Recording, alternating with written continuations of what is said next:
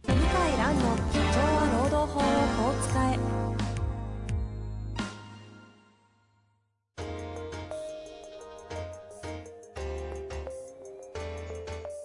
法律の下で展開されるビジネスの世界ポッドキャスト「社長は労働法をこう使えば」弁護士の向井蘭が経営者の立場に立って経営者が知っておくべき労働法の基礎だけでなくビジネスに関する法律の問題を分かりやすく解説します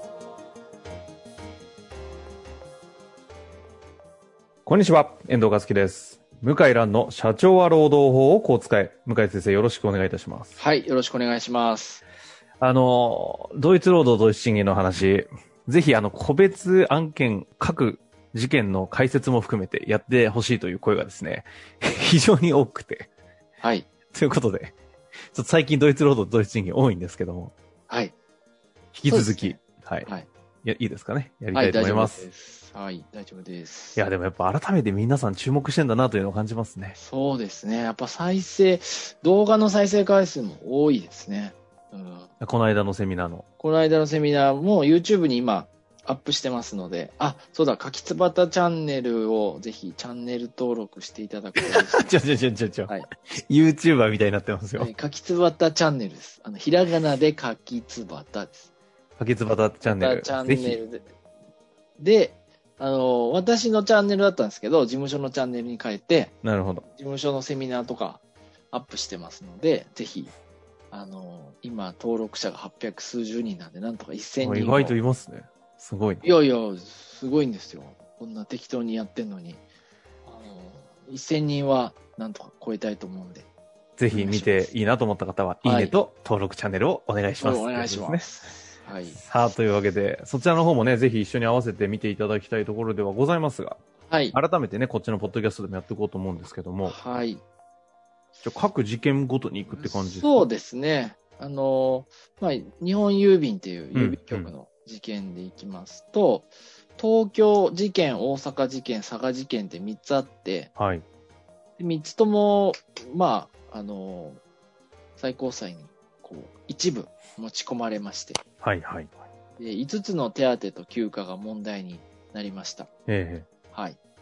で扶養手当、年末年始勤務手当、夏季冬季休暇、有給病気休暇、祝日休っていうですね、えうん。まあ5つなんですけど、5つについてちょっと理由と結論を申し上げますと、扶養手当については、その、まあ、まず共通している理由は、ほうほう仕事はほぼ同じだと。あの、実態は。実態は、多少の、の違いは、あの、範囲がちょっと違うんですけど、はいうんうんうんまあ、基本的な業務内容はほぼ同じだっていう、うんまあ、判決文でしたね。やってることは同じだと、同じ職場で。で、問題は各手当なんですけども、はい。手当の目的性質趣旨っていう言葉を使って、うん何のために払われてる手当かっていう、まあ、そういう認定をしてるんですけども、うんうん扶養手当は、要するにこう、す生活設計を扶養家族が出る場合もまああるから、長期的な生活設計を容易にさせようと。で、継続的な雇用を確保させるっていう目的にあると。うん。うんうんちょっとね、強引な点は否めないんですけど、継続的な雇用を確保するっていう、こうね、あの、目的を強引にちょっと結びつけてるんですね。うん。はい、はい。だから、継続的な雇用が見込まれてる場合は、払ってねってなってうん、うん。るちょっとね、強引なんですね。例えばね、こういう批判があるんですよ。いやいやと、自分はもう子持ちですと、入社の時から。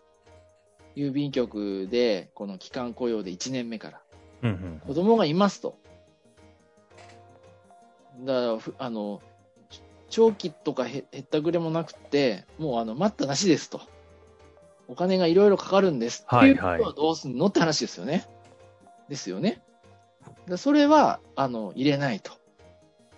要するに、あの、いろんな長い人生、長いこう、正社員で郵便局員として働いた場合に、結婚して子供ができるとか、うんうんんそういうことのために、こう援助するようなもんで、長期、ある程度の相応に継続的な兼務が見込まれる場合だけだよってなったんです。なるほど。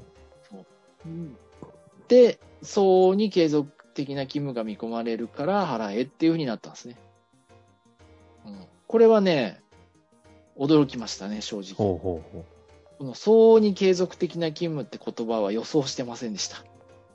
予想としてはどういう予想が予想としては、はいいや、要するにあの同じでしょって、あの、か扶養家族いるのは、非正規雇用も。だから払いなさいよって単純に行くとあ、思った単純にね、なるほど。単純に行くと思ったら、行かなかったんですね。これはね、あの予想外でしたね、私はねまあ。条件付き的な感じなんです条ね。件付きで、ちょっと強引じゃねえのって思ったけど、まあ会社からするとありがたいんですよ。ああ、うん、払わなくて済むから。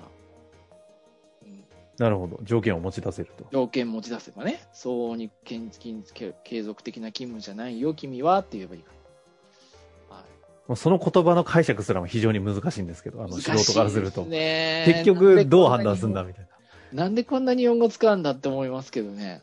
はい、で次は年末年始勤務手当なんですけど、はい年賀状の配達なんですね。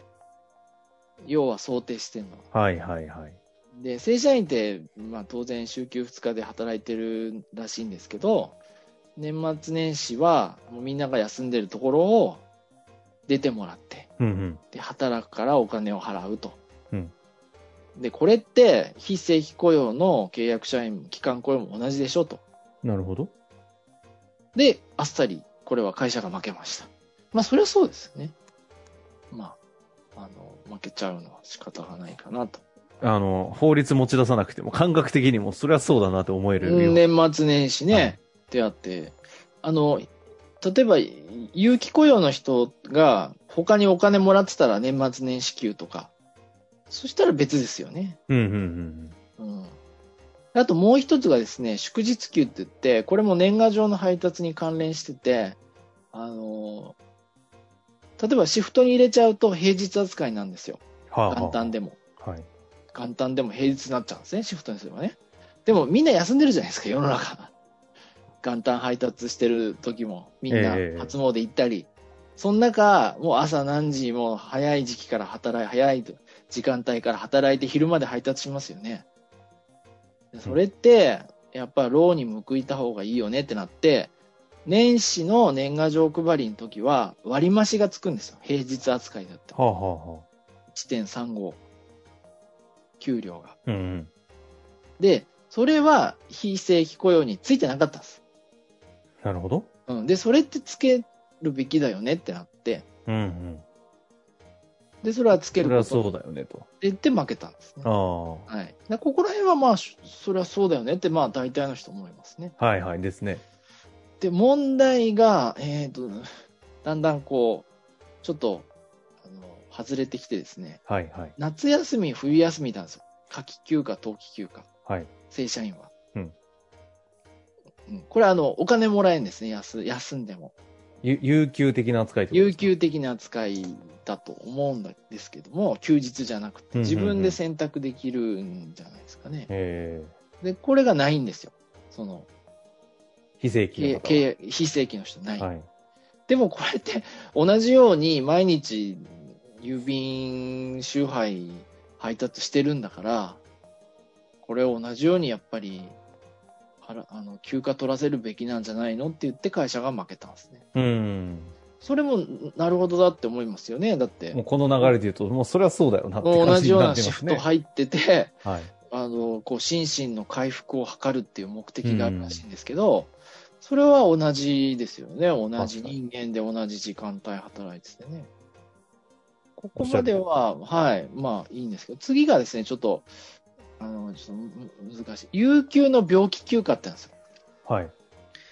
有給の病気で休むんだけど、給料もらえるっていう。な年の何回、中で何回かは認められてるってことですか、えー、とね、これはね、勤続10年以内は、90日だったかな ?60 日だったかなほうほうほう。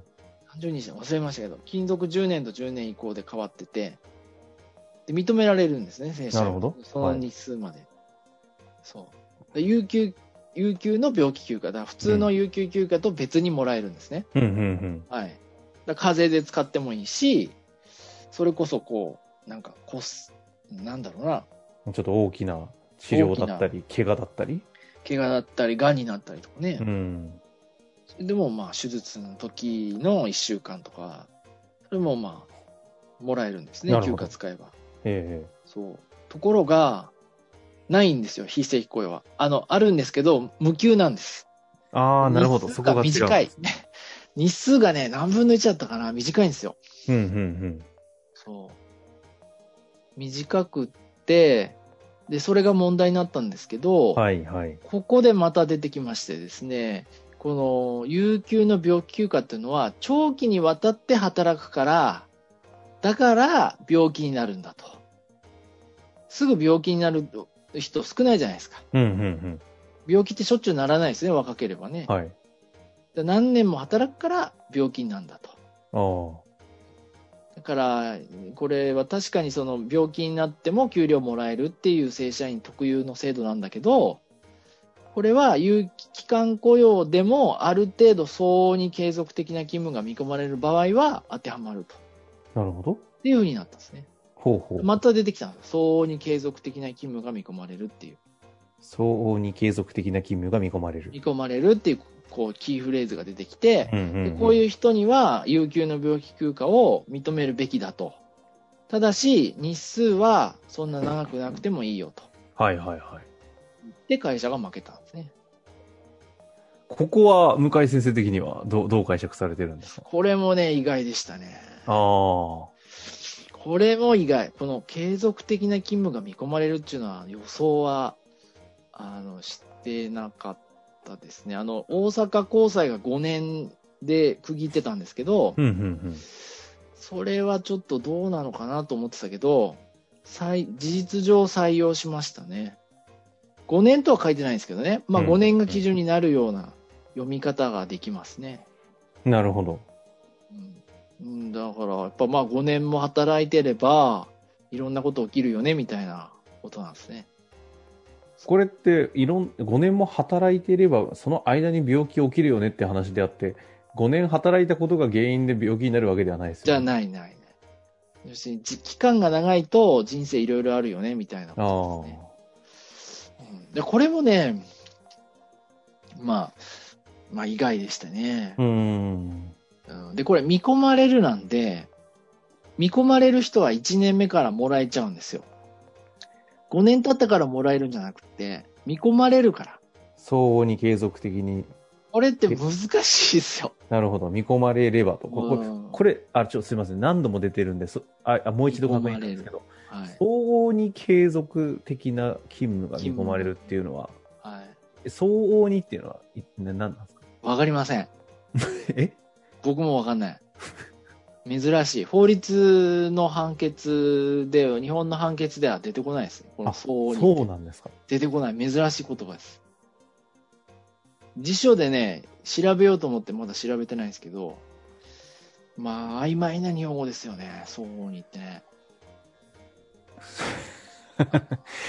そのぐらい曖昧な、あ曖昧。我々が素人、私が、私が素人だからではあーもなうくて、全然、全然。そもそも、だから、まあ、普通に考えると、はああの、特段の理由なくずっと雇われてる実績がつ、あの、続いてて、えで、3年で終わりとか5年で終わりとかしてないような場合ですね。えなるほど。いっぱいありますからね、そういう事例は。そういう場合なんだろうな。だから3年で終わりだよって場合は、5年で終わりだよって場合は、相応に継続的な勤務が見込まれるとは言えないんでしょうね。なるほどですね。ところが中小企業は、人に余裕がないから、問題なく仕事してくれる人はずーっと契約更新しちゃうんですよね。はいはいはい。だから当てはまっちゃうんですよ、これ。それは、そうか。継続的なそ見込まれる方に入るんですねう。。また求人広告出して雇用するの大変じゃないですか。はいはいはい。うんだから、ほとんど、ほとんどっていうか、かなりの会社が当てはまっちゃうんで、結構ややこしいですよ、これは。そう。なるほど。じゃあ、まあ、法人側としては支払うことになるということが、そうですおねほとんどかなということなんで。なっちゃうんですね。あの、こういう手当なるがほど。細かくあるような会社は、あの、古くからある製造業とかはいっぱい手当がありまして、はいはい。これは結構やばいんですね。同じ製造ラインで働くパートとか、期間雇用の人。うんうんうん。の人に払えってなら、なりがちですね。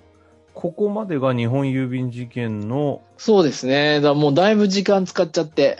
ですね。これはい改めて、えっと復習で言うと、相応に継続的な権利が見込まれると言えるっていう条件付きになっなっていたるのもの。が、扶養手当と、はい。有給の病気休暇。有給の病気休暇と扶養手当はいがということですね。あれ、ここまでが日本郵便事件でいいんですよね。そうです、そうです。これ意外とあれですね、ちゃんと一件一件解説していくと、しっかりとできるんですね。そうなんですよ。これでね、解説時間がかかってね、大変だったんですよ。あれ、そうなると、あと残りがメトロコマースも、と、大阪医科薬科大学事件ですね。そっちはじゃあ、あれですかね、あの、賞与と退職金なので、賞与まあ、まとめてお話がまとめて次回、はい。次回、あ、いや結局やっぱりだから、もう一回やらなきゃいけなそうですね。そうですね。次回ぜひ、あの、同一労働は話し、これ、これで終わるのはちょっとだいぶ寂しいんで、そうですね。じゃあはい次回また、はい。最後にドイツ労働はいドイツ地域、もうすべてね、総集編でいきたいと思いますので、はいぜひ楽しみにお聞きいただければと思います。ぜひ、ますあの、かきつばたチャンネルの方もご登録よろしくお願いしますお願いします。はいという。わけで、一旦終わりたいと思います。向井先生、ありがとうございました。ありがとうございました。本日の番組はいかがでしたか番組では向井蘭への質問を受け付けております。ウェブ検索で向井ロームネットと入力し、検索結果に出てくるオフィシャルウェブサイトにアクセス。その中のポッドキャストのバナーから質問フォームにご入力ください。たくさんのご応募お待ちしております。